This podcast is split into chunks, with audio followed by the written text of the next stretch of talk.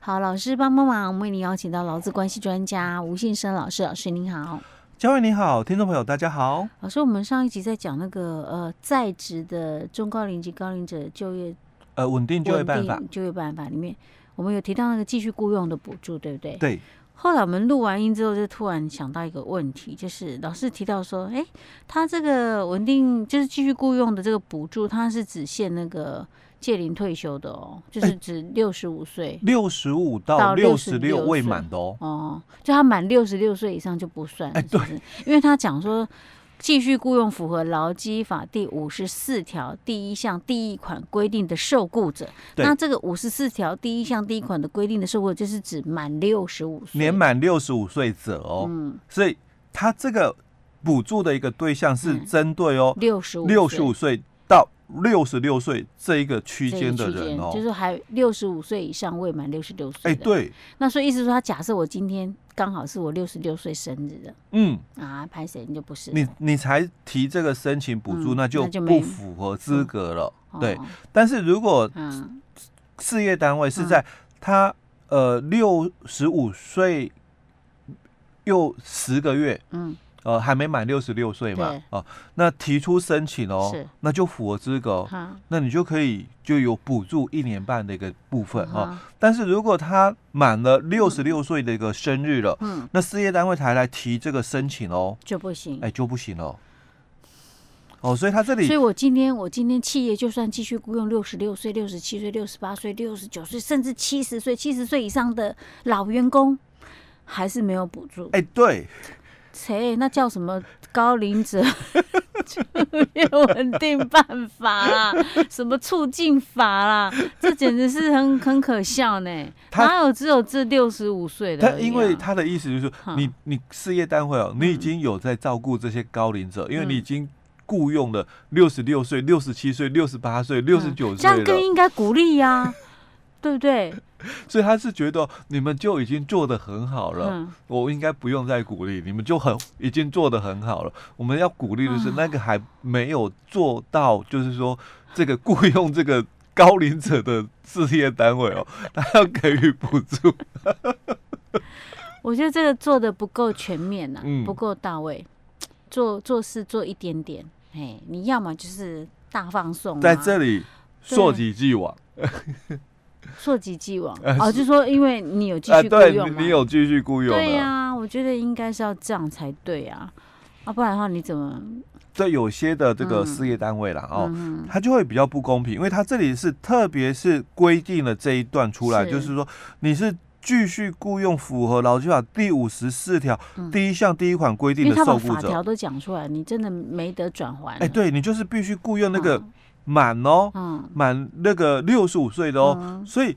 满六十五岁，所以那满六十六岁的嘞，嗯，对啊，哎，他就没有提到，因为他讲是继续雇佣符合这个六十五岁的嘛。嗯、那如果我现在已经有员工是六十六岁的，嗯、他他已经是属于我们讲的哦，这个六十五岁以上的工作者高龄者嘛。嗯那我有没有补助？他这里就说没有了，因为他强调的是六十五岁的。OK，好，所以这边也要特别跟企业稍微解释一下，嗯、好说明一下，因为可能很多人会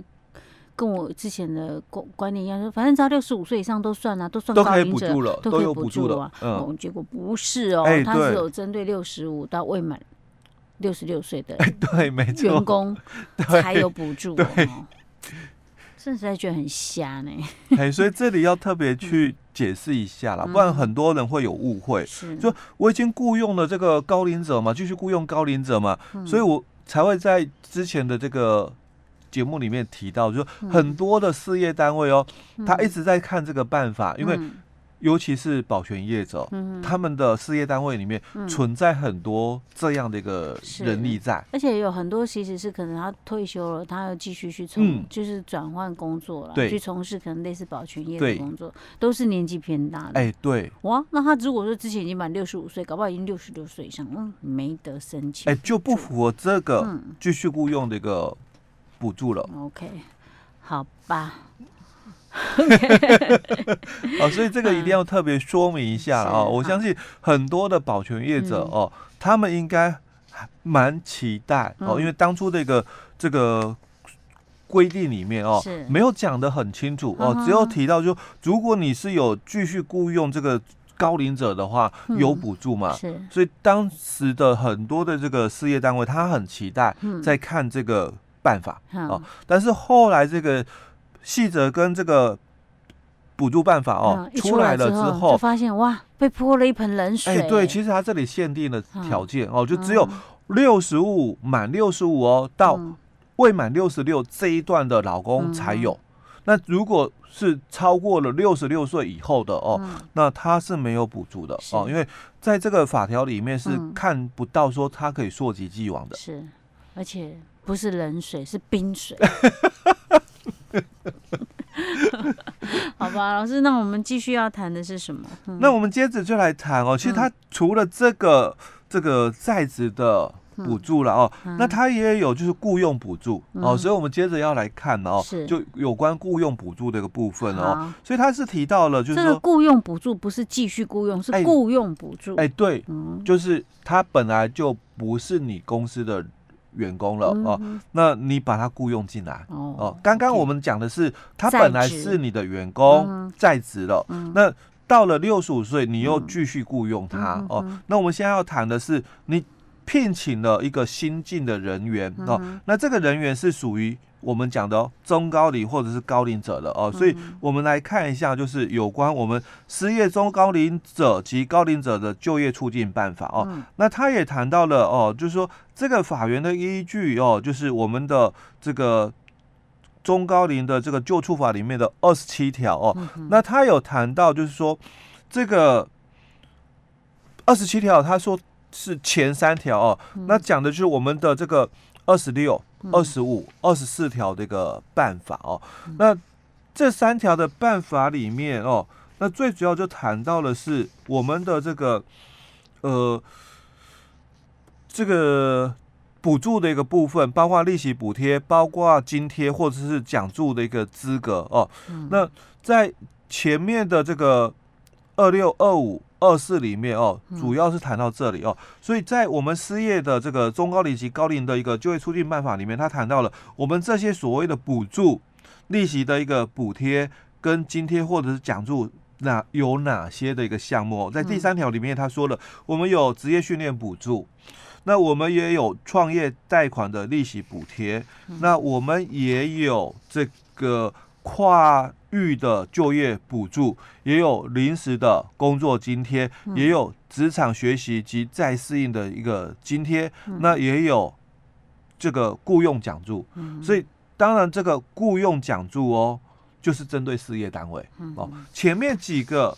补助的一个部分，针对劳工哦，可能都是针对个别劳工的一个部分哦。那我们的这个第六款里面的这个雇佣奖助哦，当然一看。一看就知道它是针对事业单位了哦。好，那我们先看一下哦，就是职业训练的一个补助哦。那他谈到了哦，失业的中高龄或者是高龄者哦，那他去参加了这个职训的一个课程哦，那他有一些的一个补助哦。所以他这里的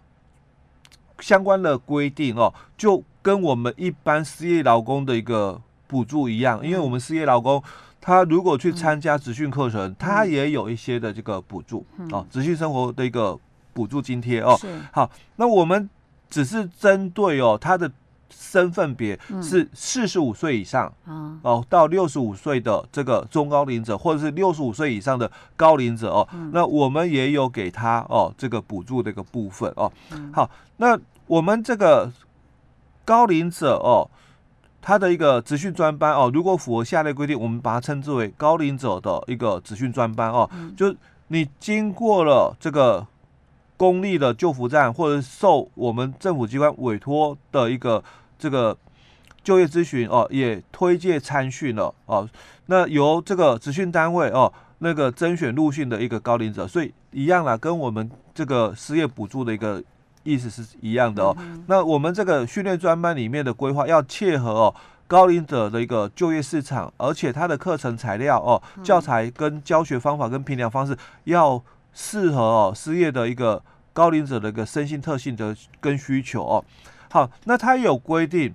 开班的一个标准哦，所以他说最低开班要达五人以上。嗯，而且训练的一个时数哦，不可以少于八十小时哦。那这个就跟我们失业劳工的一个门槛不太一样了哦，因为毕竟失业劳工他的人数比较多哦。那我们对于这个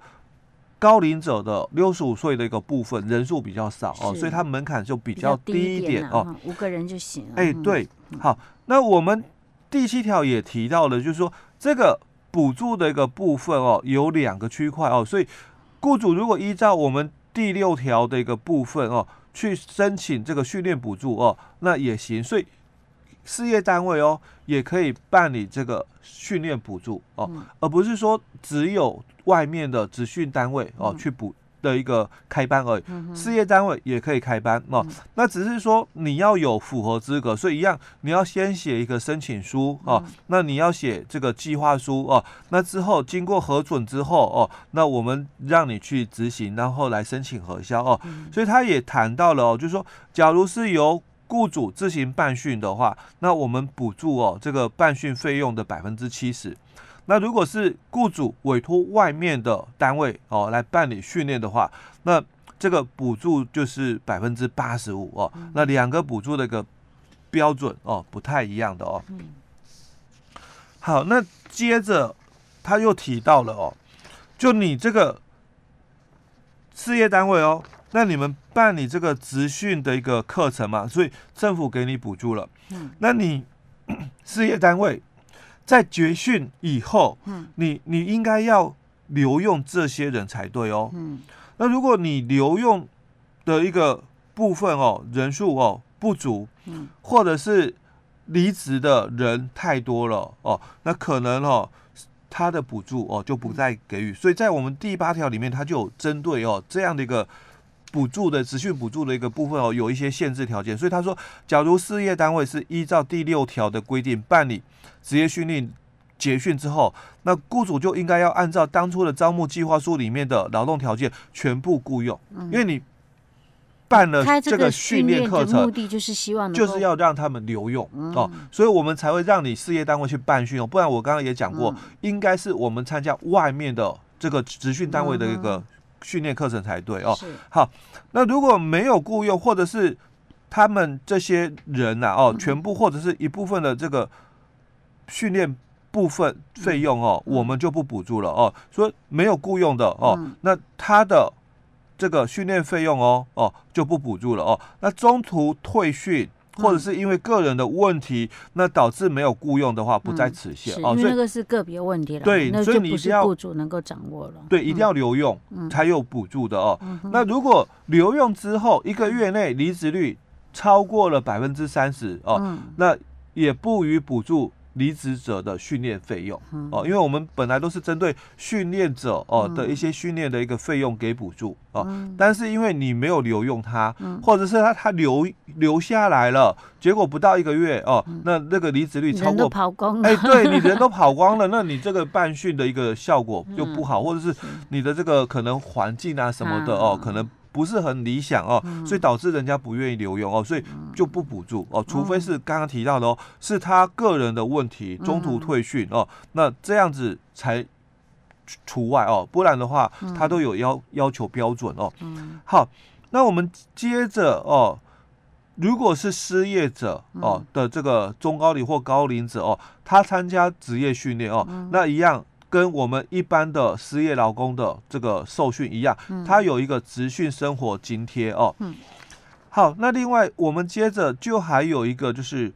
创业贷款跟利息补助的哦。老师，这个我们可能要下一集再跟大家分享，因为时间差不多。嗯。好，好，我们下一集再继续跟大家谈。嗯。